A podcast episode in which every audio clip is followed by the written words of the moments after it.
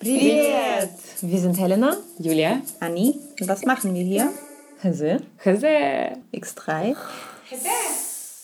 Unser verbindendes Element ist, dass wir alle drei aus der ehemaligen Sowjetunion kommen. Wir erzählen unsere Geschichten und die Geschichten anderer, fragen uns, wie es war, nach Deutschland zu kommen. Hier ein Leben aufzubauen. Und was jetzt eigentlich abgeht. Hi, wir sprechen heute über Umzüge. Über Umzüge, die unser Leben irgendwie bestimmt haben. Wie oft sind wir umgezogen? In wie viele Schulen mussten wir wechseln aufgrund der Umzüge? Ich hatte einige Schulen bis zur siebten Klasse, kann ich auf jeden Fall jetzt schon mal sagen. Und ob wir ewige Nomaden sind, ist hier die Frage. Ja, wie, wie sind wir überhaupt auf diese Folge gekommen? Ne? Also, weil ich habe das Gefühl, dass dieses Nomadentum in meinem Leben zumindest so eine große Rolle gespielt hat, eine sehr lange Weile, also bis vor kurzem eigentlich. Und dass mir irgendwann aufgefallen ist, dass das nicht die Norm ist. So haben ganz viele überhaupt nicht ihr Leben geführt. Ja, ob man sich das ausgesucht hat, ist dann die Frage und wie das dazu gekommen ist. Und ich glaube, das, das ist etwas, worüber ich vielleicht auch irgendwie reden wollen würde.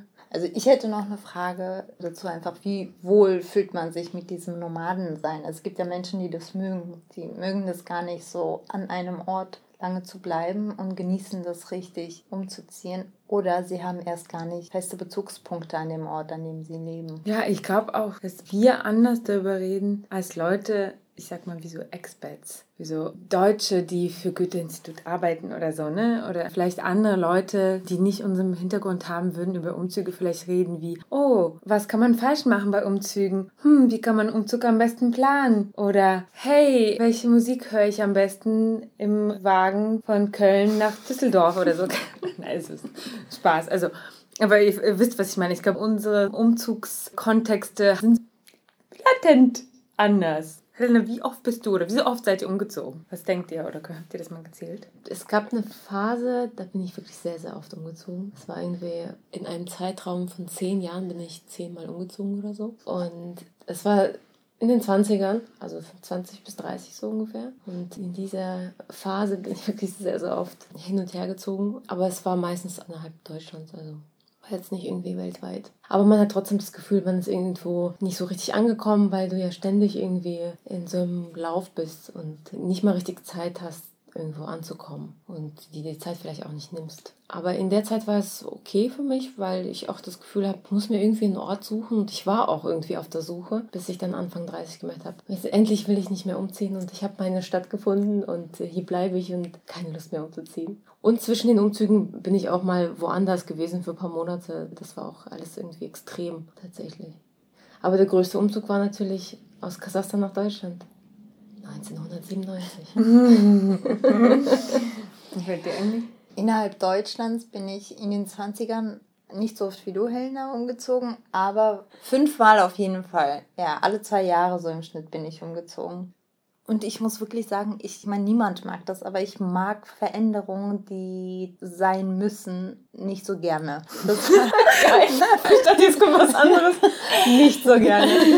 Ich mag das nicht, weil das kostet immer so viel Energie und okay, am Ende macht man das alles. Aber ich bin wirklich jemand, der gerne diese Außenveränderungen nehme ich immer sehr stark mit. Weil da auch immer so viel passiert. Das ist ja auch das Leben. Das, strengt mich so richtig an einfach. Und ich mag das nicht. Wenn ich es irgendwie verhindern kann, tue ich das. Aber ich habe auch so eine Methode oder ja, mir so eine Technik in den 20ern angelegt, dass ich so auch schnell umziehen konnte, wenn es das mal sein musste. Ich habe einfach nie so viel besessen, immer schön aussortiert und am liebsten habe ich aus Kisten gelebt, weil dann musste man erst gar nicht auspacken. auch alles sehr pragmatisch. Bis ich mir dachte, okay, irgendwann wird schon der Ort kommen, an dem ich lange bleibe und dann kann ich die Kisten auspacken. Bis dahin mache ich das nicht. Jetzt gerade habe ich sie ausgepackt, ja. Aber ich mag das einfach nicht umzuziehen. Ich finde es richtig schrecklich. Und wie oft hast du es gemacht trotzdem? Ja, so fünf, sechs Mal innerhalb von Deutschland. Also selbstständig und ja, mit den Eltern? Sag mal so, bis zur siebten Klasse war ich in acht Schulen, glaube ich. Schon sehr oft umgezogen. Okay. Ja. In Deutschland? Nein, in Russland. Okay, auch in ja. Russland, also alles zusammen. Ja, ich habe mal gezählt, auch mit meinen Eltern nochmal gesprochen. In Kasachstan sind wir halt schon allein viermal umgezogen, also es halt schon da angefangen. Ich meine, das waren meistens Wohnungen, aber auch zweimal Städte. Wobei, ich glaube, ich war nur bei einem Stadtumzug dabei, mein Bruder bei zwei. Also ich glaube, der hat noch einen Umzug mehr mitgemacht. Dann innerhalb von Deutschland haben wir die vier Heime gewechselt, dann eine Wohnung und dann das Haus. Genau, also das waren zehnmal, so wie ich das nachgezählt habe, also mit der Familie. Und dann danach alleine, ja, da bin ich auch mindestens zehnmal umgezogen, je nachdem, was man zählt. Also wenn man dann halt ja, irgendwie noch ein paar Monate in Portugal gelebt hat oder so, wenn das als Umzug gilt, dann noch öfter. Aber ja, es ist schon so, wenn man mehr als 15 Male umgezogen ist im Leben, ich glaube, das ist schon so über über den Durchschnitt auf jeden Fall. Und wir sind so an die 20 oder drüber. Also ihr seid, ihr beide, Helena und Julia, seid viel öfter umgezogen als ich. Nee, das hört sich jetzt nicht so an. Ja, aber in meinem Erwachsenenalter, weil ich das aufgrund dieser Erfahrungen aus der Kindheit einfach richtig schrecklich fand, immer eine neue Umgebung zu haben. Ich wäre auch in einem Dorf einfach geblieben, einfach nur um nicht nochmal diesen Prozess mhm. durchzumachen. Mhm. Ich fand es total geil. Bei mir war es andersrum. Ja. Ich bin mit meinen Eltern also jetzt in Kasachstan, nicht einmal umgezogen. Ich kenne nur diese eine Wohnung und diese Stadt und diesen einen Ort. Als wir nach Deutschland kamen, waren es schon ein paar Mal, die Heime und so alles dann dazu kamen und aufgrund von Jobsuche musste man natürlich auch mal umziehen. Aber in meinen 20ern habe ich das ja richtig ausgelebt mit dem Umzug und ich fand es überhaupt nicht schlimm. Ich habe es einfach gemacht.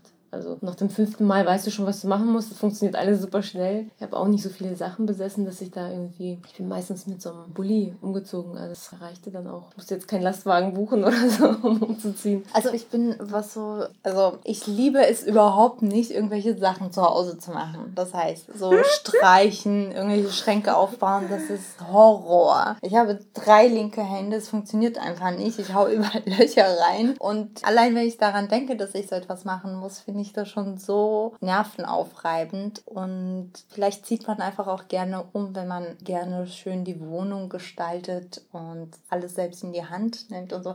Jetzt denken alle, oh Gott, wie wohnt sie eigentlich? ich wohne ganz normal, aber ich mag diese Sachen. Es macht mir keinen Spaß, mich um sowas zu kümmern. Ich möchte gerne einfach nur in ein fertiges Heim kommen und selbst nichts machen. Eigentlich. Interior Designer, wo ist mein Interior Designer? genau. ja, ich glaube, dahin komme ich auch langsam. Aber eine Zeit lang habe ich dieses Nomaden-Dasein richtig ausgelebt. Und das hat jetzt, also ich bin jetzt wahrscheinlich auch gut im, weiß ich nicht, Handwerken oder sonst was. Ich habe eine Zeit lang auch mit Absicht versucht, nur flexible Sachen zu besitzen. Also keine großen Möbelstücke etc. Das war halt irgendwie so ein Credo Credo und habe dann auch so modular, weiß ich nicht, musste dann irgendwann musste ich halt ein Bett kaufen und irgendwann hatte ich ein Hochbett, aber das bin ich schnell irgendwie bin ich losgeworden. Aber ja, ich habe dann halt so ein Modularbett gekauft, was dann halt irgendwie in so eine Säule zusammengesteckt werden kann und was halt nicht geschraubt werden muss und sowas. Aber wie auch immer, diese ganzen Sachen, die man so plant für so ein Studenten-Nomadenleben etc., was jetzt nicht nur uns jetzt als Migranten betrifft, sondern viele in diesem Alter zwischen 20 und 30, das hat irgendwie bei mir, aber irgendwann ist es nicht so richtig aufgegangen, weil trotz dessen man sich vornimmt, für so ein Nomadenleben so minimalistisch zu sein auf irgendeine Art und Weise, da habe ich dann dazu tendiert, Unmengen anzusammeln. Also auch an Möbeln. Das waren halt alles flexible Möbel.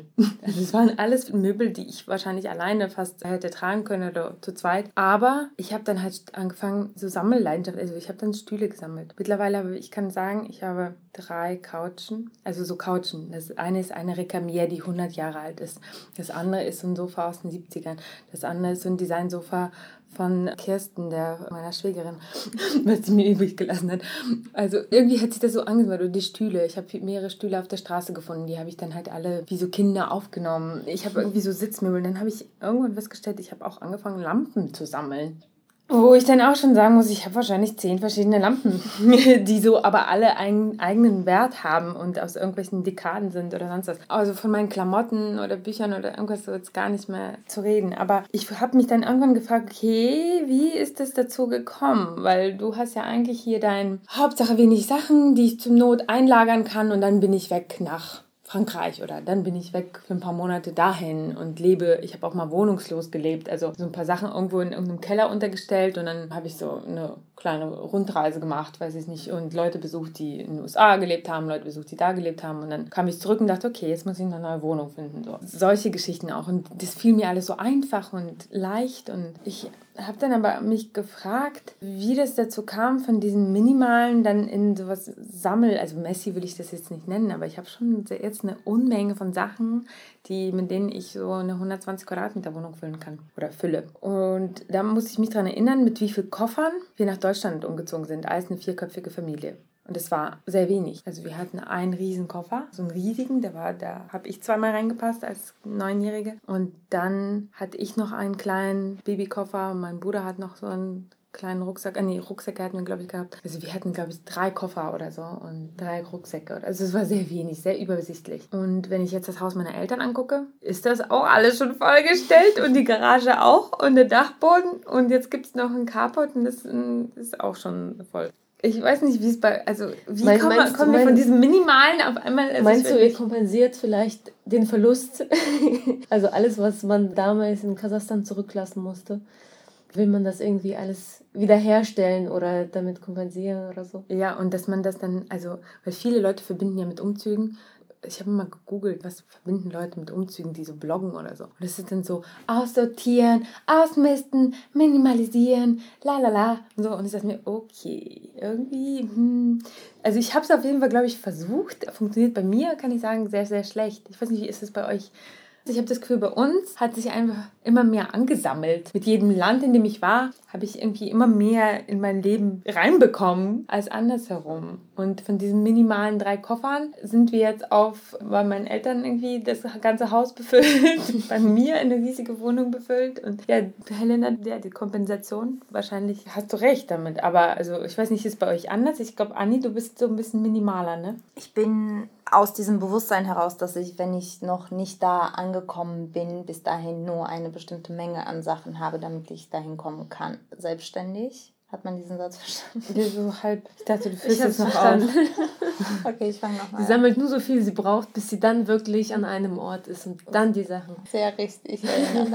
Verstehe ich. Also, ich habe darauf geachtet, dass ich immer nur so viel anhäufe, wie ich selbst an einen anderen Ort tragen kann wenn diese Mengen das, was ich tragen konnte, überschritten hat, habe ich das, was ich wirklich nicht brauche, einfach weggetan. Nicht darüber nachgedacht, einfach weggetan. Wirklich? Ja. Okay. ja. Also ich habe auch nie viel gesammelt tatsächlich. Ich habe nie richtig irgendwie was angehäuft. Und trotzdem wurde es mit jedem Umzug weniger. Und die krasseste Veränderung war von einer 110, glaube ich, Quadratmeter Wohnung. Da bin ich ausgezogen und habe quasi auf 6 Quadratmeter meinen Haushalt reduziert, den ich dann in so einem Storage gehortet habe. Ich habe wirklich alles so bam und dann nur, weil ich halt temporär umgezogen bin und noch nicht wusste, ob ich zurück in diese Stadt gehe oder woanders bleibe, habe einfach dort die Sachen gehortet. Und selbst als ich dann meine Sachen abgeholt habe aus von diesen 6 Quadratmeter, habe ich dann nur die Hälfte behalten. Und wirklich? seitdem, ich habe wirklich nur das da, was ich brauche. Ich habe halt nichts für Dekoration übrig, weil mir irgendwas dahin zu stellen, wo ich keinen Bezug dazu habe. Also ich mag nur Sachen, die meine Wohnung sind, mit denen ich mich selbst identifiziere oder irgendeinen Bezug. Meine Lampen haben Namen. Ja, siehst du. also ich habe zum Beispiel recht viele Pflanzen und um die kümmere ich mich. Aber ansonsten haben wir super wenig Möbel, wirklich super minimalistisch alles. Okay, wie ist es bei euren Eltern langsam. jetzt? Also ihr seid, okay, ich fühle mich so schlecht, ich fühle mich ein Messi. Oh Gott. Aber hey, ich mache einen Flohmarkt am Sonntag. Mit Klamotten zumindest. Aber wie ist es bei euren Eltern? Sind die jetzt auch minimalistisch oder haben sie auch dieses Plüschkin-Syndrom? Syndrom Plüschkin, also so ein latentes Messi-Syndrom, was ich so Nicht so krass, aber meine Mutter hat immer noch die ganzen Deko-Kleinkram, den ich mal als Teenager hatte, in ganz schrecklichen Farben. Tut mir leid, Mama. Und die bringt es halt nicht übers Herz, sie wegzuschmeißen ja. hier. Und hat es immer noch. Und die Sachen bewegen sich von einer Ecke in die andere Zimmer woanders. Und ich beobachte und denke so, mein Gott, diese Sachen sind schon 30 Jahre alt oder so. Aber die behält es einfach, weil es ihr zu schade ist, wegzuschmeißen. Und ja. man hat ja irgendwann mal das gekauft und so. Aber, aber ansonsten hotten die eigentlich nicht so. Es geht eigentlich nicht. Aber seid ihr auch mit Koffern hergekommen oder Container? Weil es gab ja auch Familien, die Container bestellt haben. Okay. Mit zwei Taschen. Wir haben wirklich also so ein krass krassen Cut gemacht. Ja, wir also. Ja, auch wir unser Vater hat alles diesen, verboten. Wir, kennt ihr diese Taschen, diese karierten, geilen? Ah, ja. Ich finde die so geil. Ich feiere die ja, so. Auch wenn die aus Plastik sind, aber, aber die sind einfach so lustig. Ich glaube, mit solchen zwei Taschen sind wir als Familie gekommen, her nach Deutschland. Wir haben auch gar nichts mitgenommen. Also eigentlich nur das Nötigste. Also mein Vater hat sogar später noch so Fotoalben abgeholt von seiner Schwester. Geil. Nicht mal sowas haben wir erstmal mitgenommen, weil uns wurde gesagt, ja, auf jeden Fall nichts Großes mitnehmen, weil an der Grenze müsst ihr dann alles abgeben und keine Ahnung, also so ganz Was? komische Sachen. Deswegen haben wir wirklich nur das Nötigste mitgenommen tatsächlich. Ja, also meine Großeltern haben halt tatsächlich dann später einen Container mitgenommen. Das heißt, irgendwie ist dann doch Zeug auch von uns, was wir nicht, also wir haben auch alles verkauft vor Deutschland. Ich weiß noch, da sind ganz viele Leute in die Wohnung gekommen und da hingen unsere Sachen überall und haben irgendwelche Leute, also irgendwelche Leute einfach auf Anzeigen, ich weiß gar nicht mal, wie das funktioniert hat, oder Nachbarn Sachen gekauft, auch irgendwie so meine Kleider hingen da auch und so. Das hat man in den 90ern dann so gemacht oder Möbel oder so. Aber ja, wir haben, waren auch radikal. Aber irgendwie hat es, ich glaube, bei meiner Mutter zumindest so nostalgische Gefühle auf jeden Fall ausgelöst, weshalb sie sich jetzt sehr schwer von Sachen trennen kann. Und ich latent auch, vor Dingen von Klamotten. Aber ich kann bei meiner Mutter, ich kann bei meinen Eltern reinkommen und sagen, Mama, wann machst du das weg? Das kommt weg, das kommt weg, das kommt weg, das kommt weg. Das ist super kitschig, kannst du diese Ecke aufräumen? Und dann ist sie immer so, okay, okay, okay dann versuchen wir uns davon zu trennen. Man sieht es sehr, sehr gut auf unserem Bild. Ach, das sind alles neue Sachen. Okay, also das Bild, wo wir zu dritt am Tisch sitzen, das ja. ist nämlich zu Hause bei Julias Eltern. Ja. Und das ist überhaupt nicht inszeniert, ja. Es ist ein, außer die Salate, die sind inszeniert. Die muss, Aber da, da, war auch der Geburtstag meines Vaters den Tag vorher. Also es ist quasi super real alles.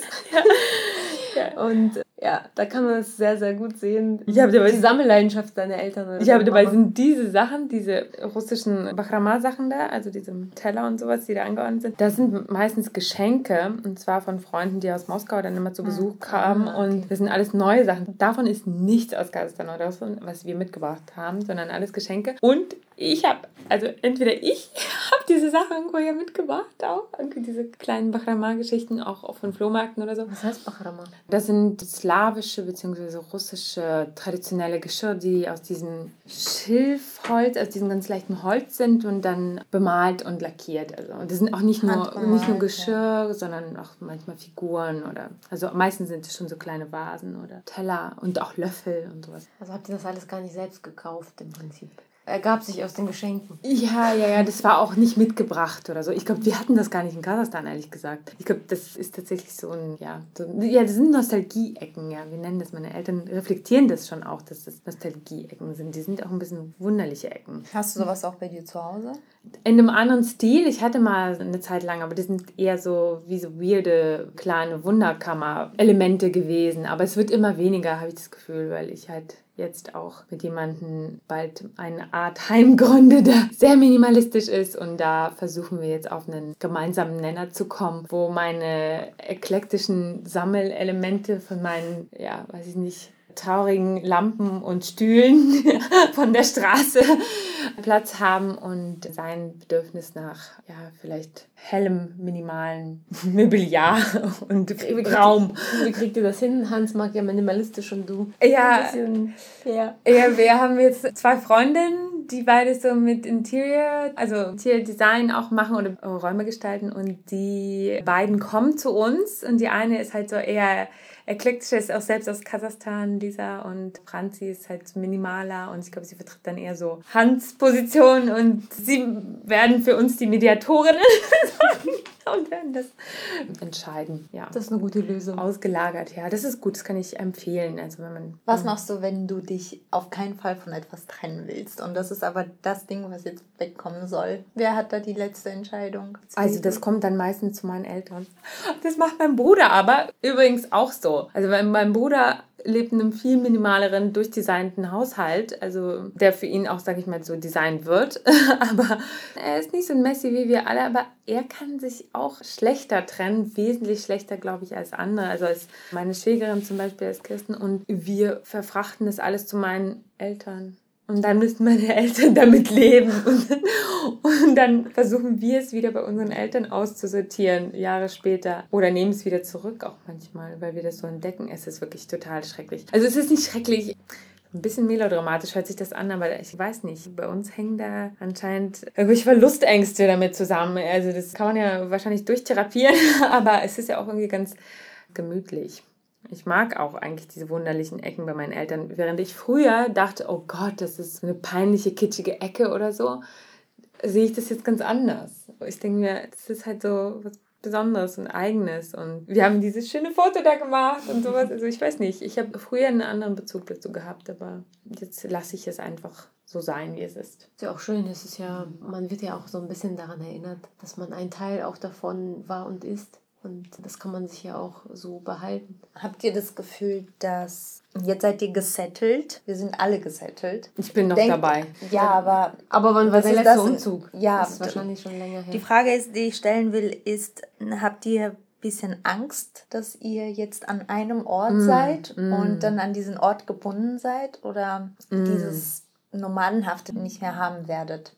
Nee, überhaupt nicht. Ich bin so glücklich. Ich hatte davor immer das Gefühl, ich muss weg, ich muss weg, ich muss weg. Und jetzt habe ich das Gefühl, ich will nicht weg, ich will nicht weg. Also ich will sogar, wenn ich jetzt den sogenannten Urlaub. Ich habe gehört, sowas gibt's. ja, Helena ist ja sehr eigen mit ihrem. ja, zwei Jahre her. Urlaubskonzept.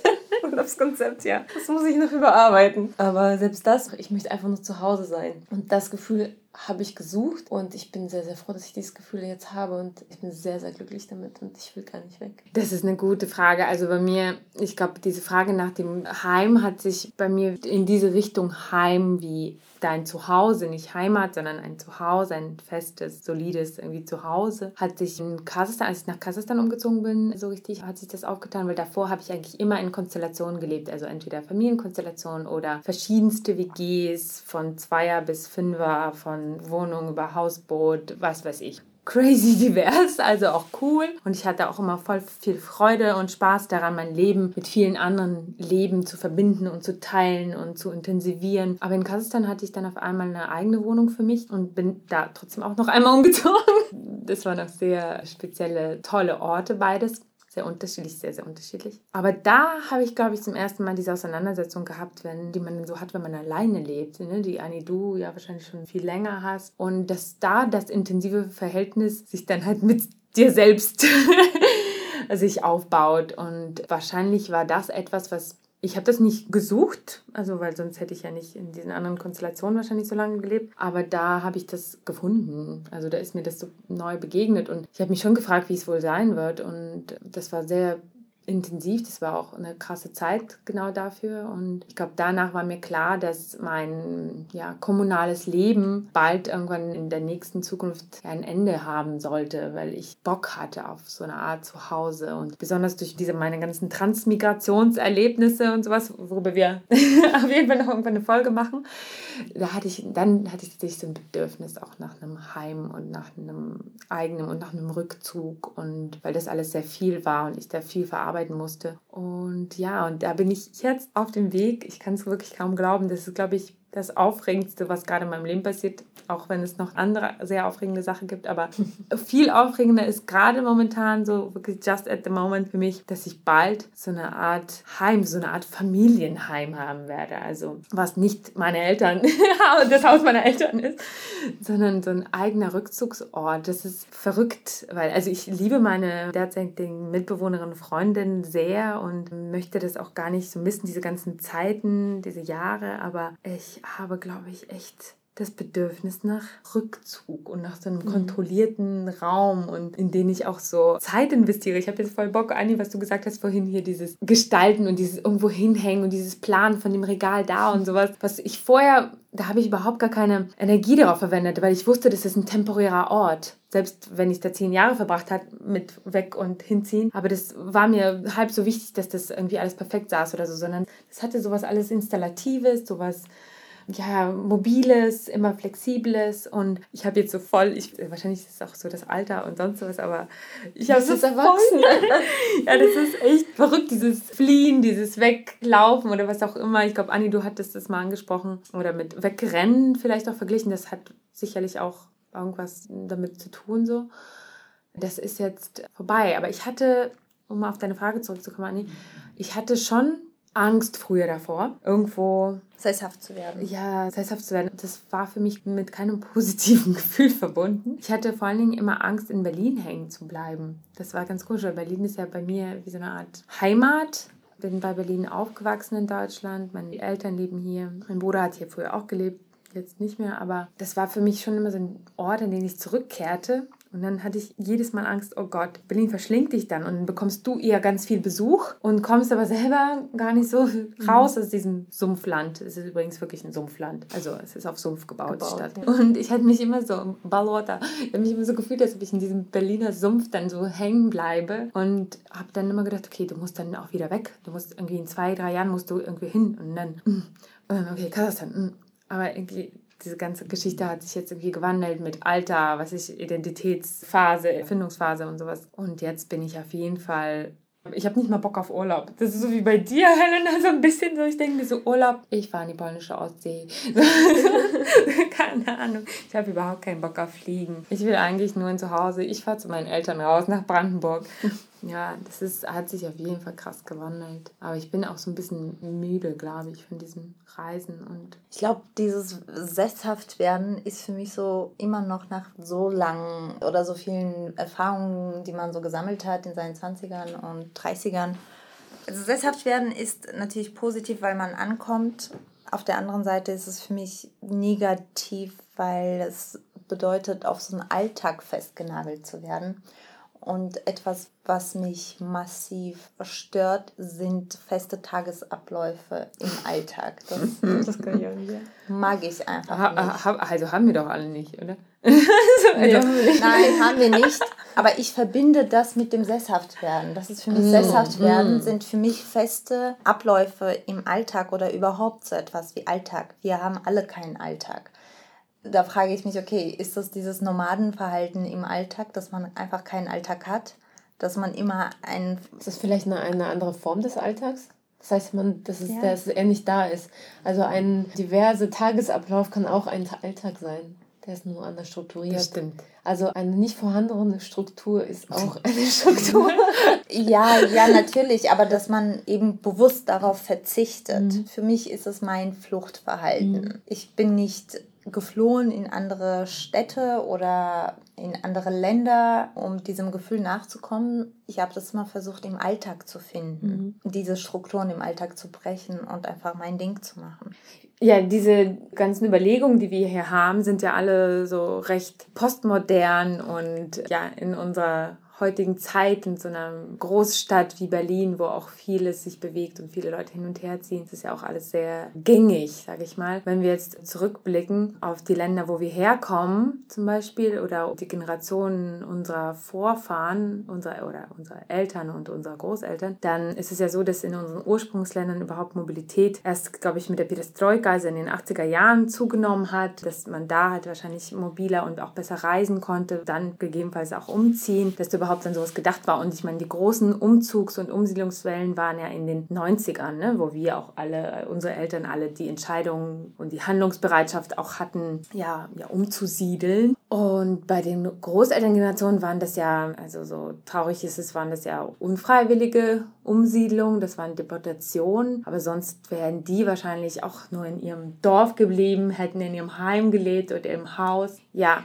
wären dann vielleicht auch Generationen in einem Haus geblieben. Ne? Und das, das sind so natürlich vollkommen andere Aspekte, aus denen wir das heute betrachten. Die Generation unserer Großeltern war ja auch von dem Zweiten Weltkrieg noch unmittelbar betroffen. Da hat niemand daran gedacht, umzuziehen. Man mhm. ist da geblieben und sein Heim wieder aufgebaut. Oder an der neuen deportierten Stelle musste man halt irgendwie vom Erdloch irgendwelche Ecken rumtreiben. Also das waren andere Zeiten. Da bis da jemand zu einer eigenen Wohnung kam oder gar Haus, ja, das war eine ganz andere Geschichte, ja. Und weil man das Haus aufgebaut hat, wollte man natürlich nicht das aufgeben. Also so etwas wie umziehen, das alles hinter sich zu lassen, wäre ja eher eine traumatische Entscheidung gewesen. Ja, oder in der Generation schwerwiegende, ja, schwerwiegende. Schwerwiegende. Ja. Nee, ich würde sogar sagen traumatische, weil du etwas aufbaust, um etwas wieder aufzugeben. Das kann zu einer traumatischen Erfahrung auf jeden Fall führen. Also bei Deportation ja. Ja, aber ich kann auch ja, auch, auch, den Umzug von Kasachstan jetzt aus Deutschland kann ich zum Beispiel für meine Großeltern, meine Oma sprechen, dass es für sie auch eine traumatische Situation war. Ja. Absolut. Also sie hat die ersten Jahre richtig viel zu kämpfen gehabt.